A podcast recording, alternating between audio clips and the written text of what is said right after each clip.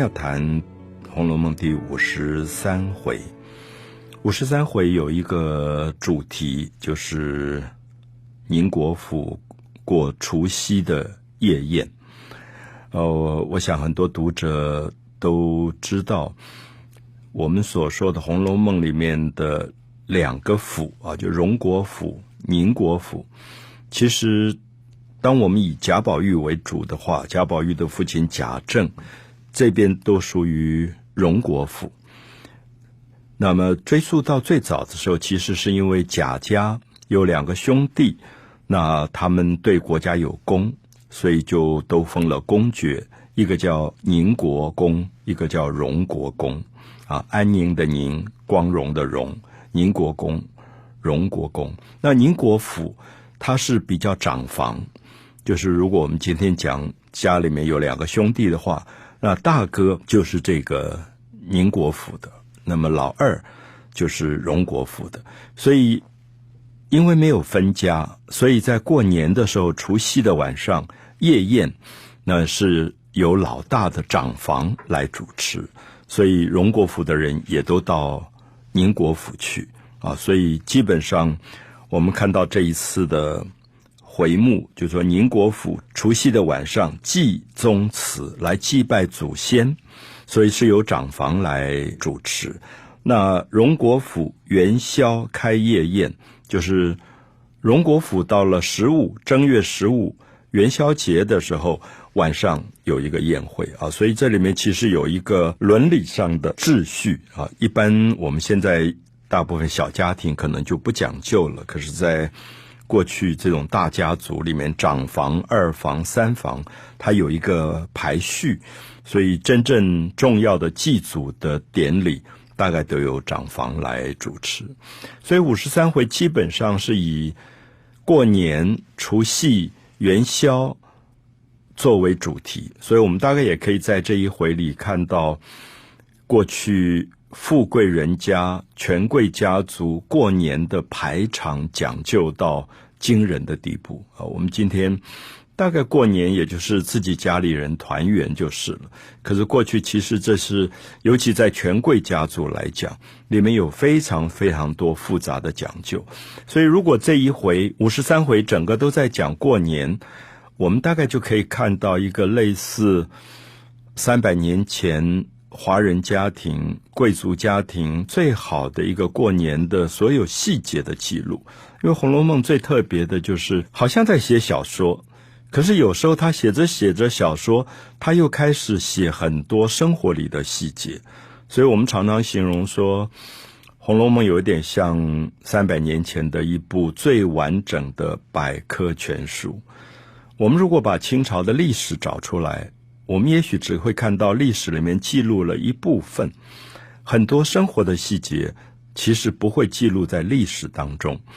可是这一部小说反而把所有生活里的东西，包括五十三回讲到的过年，到底前人是怎么过年的啊？如果没有这一回，我们其实也无从捉摸啊，就是我们无法想象。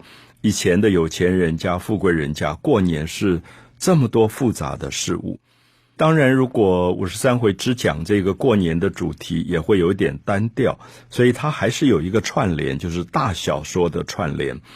我们记得在五十二回里面讲过，呃，宝玉因为出去应酬做客人，那贾母就给了他一件很贵重的衣服穿，叫做雀金裘，是用。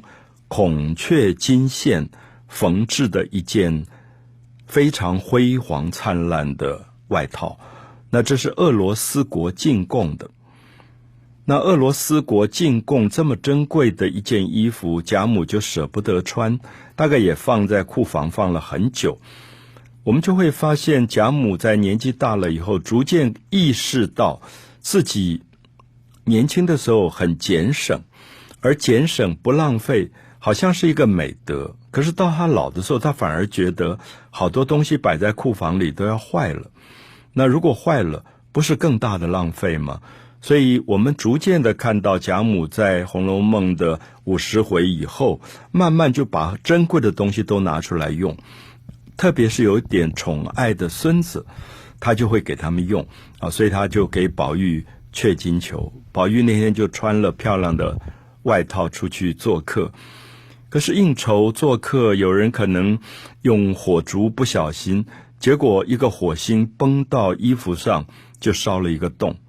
所以我们在五十二回的结尾特别看到，他有一个了不起的丫头，就是晴雯，彻夜不睡觉，因为她自己在生病病重，可是她觉得这个时候用得到她，她要帮忙，他就彻夜把那个洞给缝补起来。因为俄罗斯国的裁缝做的东西，当时别人都不会，只有晴雯会做。所以五十三回一开始就讲晴雯。整个人垮掉，在黎明把这个洞补好了以后，晴雯补球，整个人就昏倒。所以这一段大概也是《红楼梦》里最动人的部分。而晴雯个性很好强，她生病了，可是她也不习惯人家那样老是婆婆妈妈的来照顾她，所以自己常常就撑着。那这也是等于五十三回进入到除夕过年前的一个小事的记录。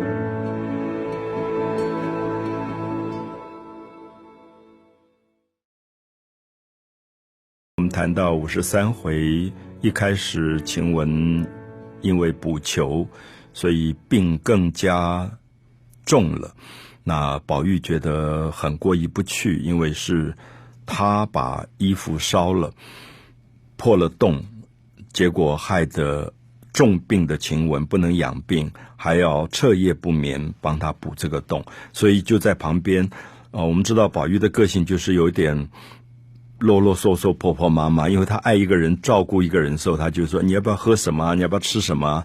啊，再吃点药啊。”就晴雯就很烦他，就说：“哪里得了痨病了？我也没病到像肺病，就活不了了。你可不可以好好去休息啊？”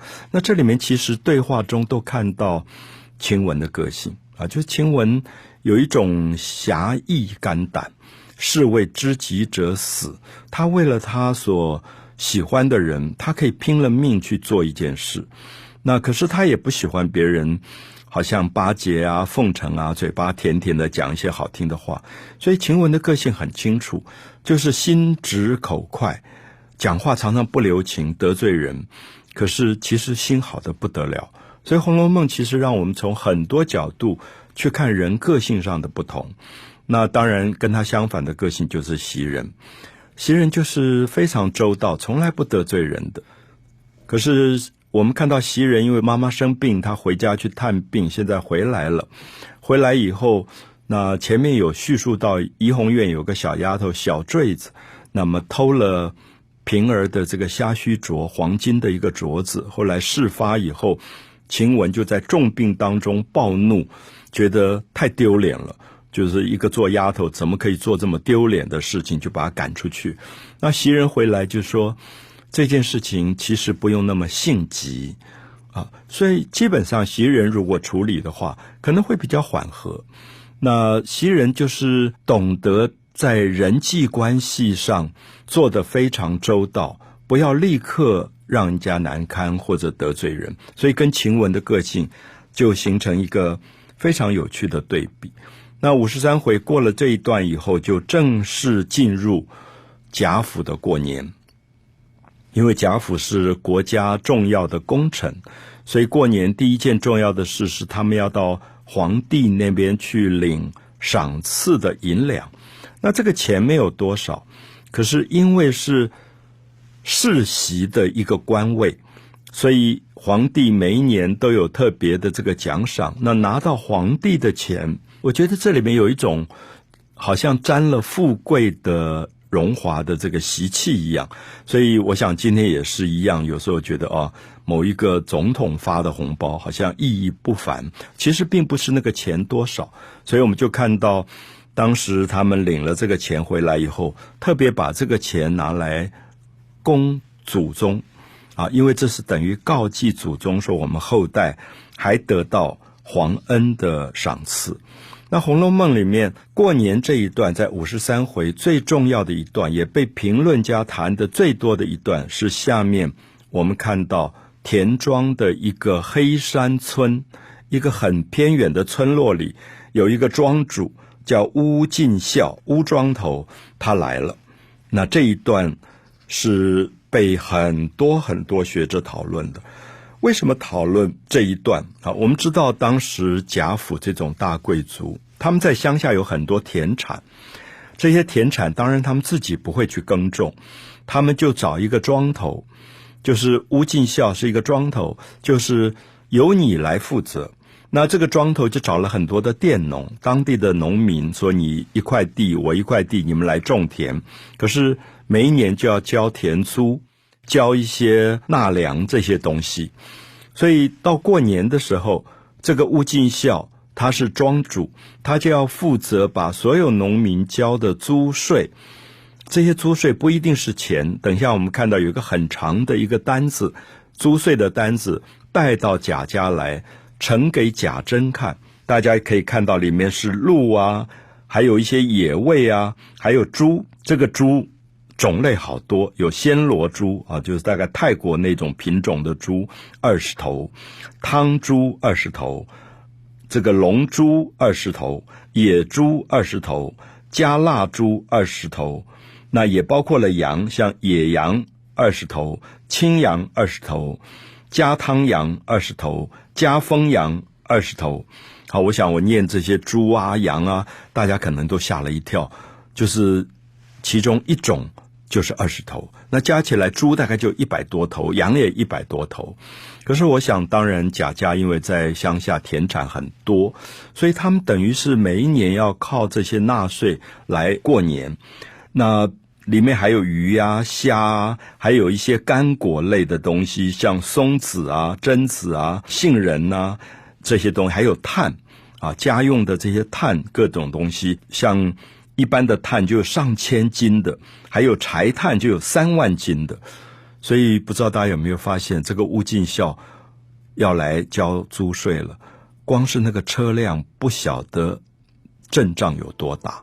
就是我常常想，三万斤的木炭就要摆多少辆车子，何况还有一百多头猪、一百多头羊啊！我想，如果有兴趣，大家看看这个单子，你可以看到古代。有钱人家过年田庄的交税这件事情，就这么长一段。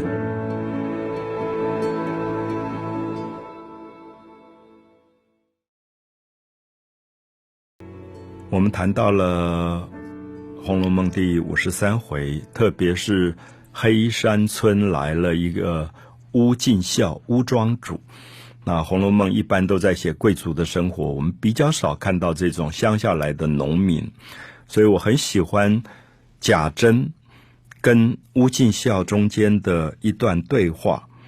那乌进孝看到贾珍跟他问好磕头，那贾珍说：“啊，你一路来走了几天？”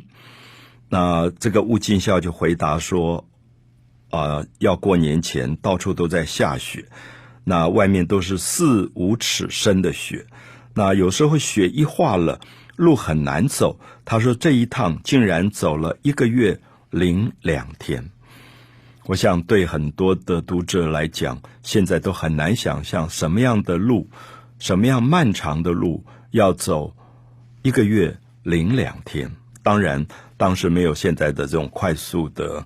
公路啊，铁路，所以大概就是罗马车队这样一路走来。那他也很抱歉，跟贾珍说：“呃，来晚了。”贾珍说：“我看了这个单子，我原来推测你们今年至少要交五千两银子的租税。你现在拿这些猪啊、羊啊，我算一算，你又来打擂台了。”好，这里面我们就看到是一个。主人跟他的佃农之间的对话关系，人之常情。如果我们今天要租一个田地房子给别人，我们总希望别人交的多一点，房租高一点。那租的人当然希望房租少一点。所以那个对话其实是有一点彼此在较劲。那其实我觉得作者写这一段写的极好。我们不晓得这个乌进孝。是不是一个很老实的人，还是有一点狡诈的人？因为我们无从判断，我们只是从他的语言里面，他就跟贾珍回报说，今年收成非常不好。为什么不好呢？因为从三月春天开始就一直下雨，这个雨一直不停，一直下到了八月。好，我们看到五个月都在下雨。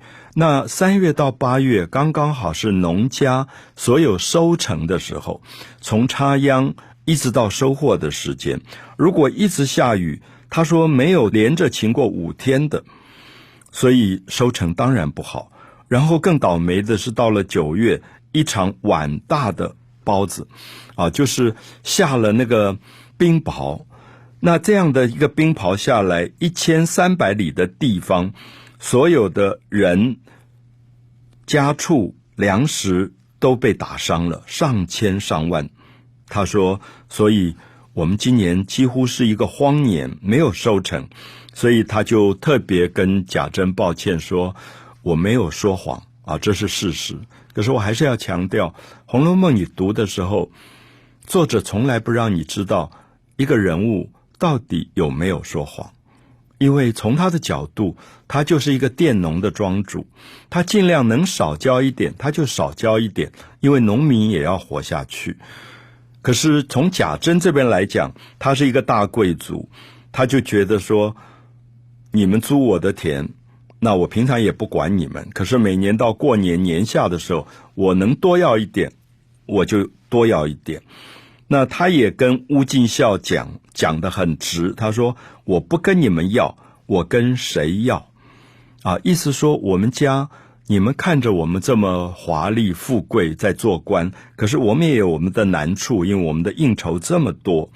可是乌进孝就讲了一句蛮好笑的话，说：我知道你们家的女儿嫁到皇宫做了贵妃，是皇帝身边的宠爱的人，那娘娘跟万岁爷岂不赏你们吗？”所以要过年了，你们如果没有钱，他们一定赏你。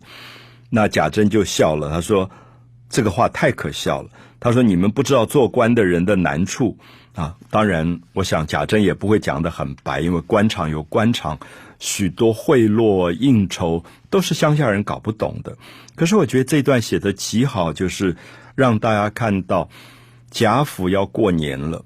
可是，在过年除夕前一天，我们看到。这里所发生的跟佃农之间的一个对话，也看到了这种大家族内在的许许多多的问题。也就是说，这种大家族一旦管理不善，如果佃农不交租，如果他本身应酬又太大，或者得罪了皇室，大概都要出问题。